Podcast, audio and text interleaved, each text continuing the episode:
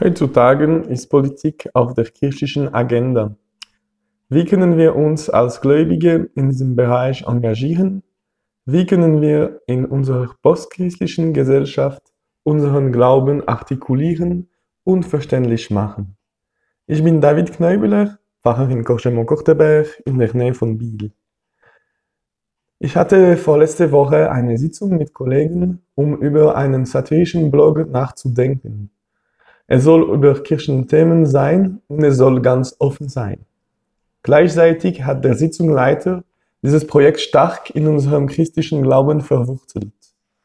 Es soll ein wohlwollender Blog sein, der sich an der Parabel vom Splitter und vom Balken annehmt. Wir sollen über unseren eigenen Balken lachen und dann auch den Splitter von anderen berühren. Es klingt sehr biblisch und kirchlich, aber es ist einfach in der heutigen Sprache zu übersetzen.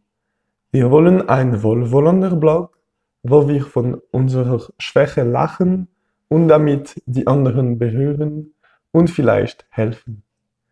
Diese Übersetzung, das heißt die Transferleistung, ist für mich als Gläubiger wichtig. Wenn Sätze wie die Bibel oder Gott sagt das oder das nicht sorgfältig durchdacht sind, dann ist er für mich schon fast dem Anfang von einer Art Fanatismus. Dann müssen wir Gott blind gehorchen und das kann nicht sein.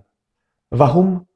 Weil wir als Gläubige nicht dazu berufen sind, über die Welt zu herrschen. Gottes Reich kommt, aber es ist nicht für das Hier und Jetzt. Was wir machen können, ist eine Vorschau geben und erleben. Deshalb ist es wichtig, sich in der Welt zu engagieren. Und uns nur zu engagieren macht schon viel. Ich würde nie sagen, dass die Gläubigen anders oder besser nachdenken. Aber wenn wir uns für etwas einsetzen, ist es anders, weil wir mit dieser christlichen Perspektive kommen. Die Frage entsteht dann, wie ist dieses Thema mit meinem Glauben verbunden? Was zum Beispiel soll ich oder soll ich nicht tun, wenn ich über Nächstenliebe denke? Es ist nicht selbstverständlich, solche Werte abzurufen.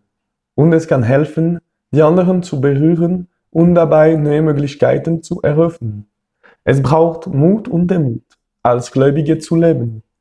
Es ist sicher nicht einfach, von der Bibel her zu denken und sie in den Wörtern unserer Gesellschaft und Zeit zu übersetzen. Ich bin trotzdem überzeugt, dass wir diese Kraft haben. Damit können wir vielleicht nicht über diese Welt herrschen, aber wir können sie sicher mit allen Leuten, die auch mehr Liebe, Hoffnung und Gerechtigkeit wollen, verbessern.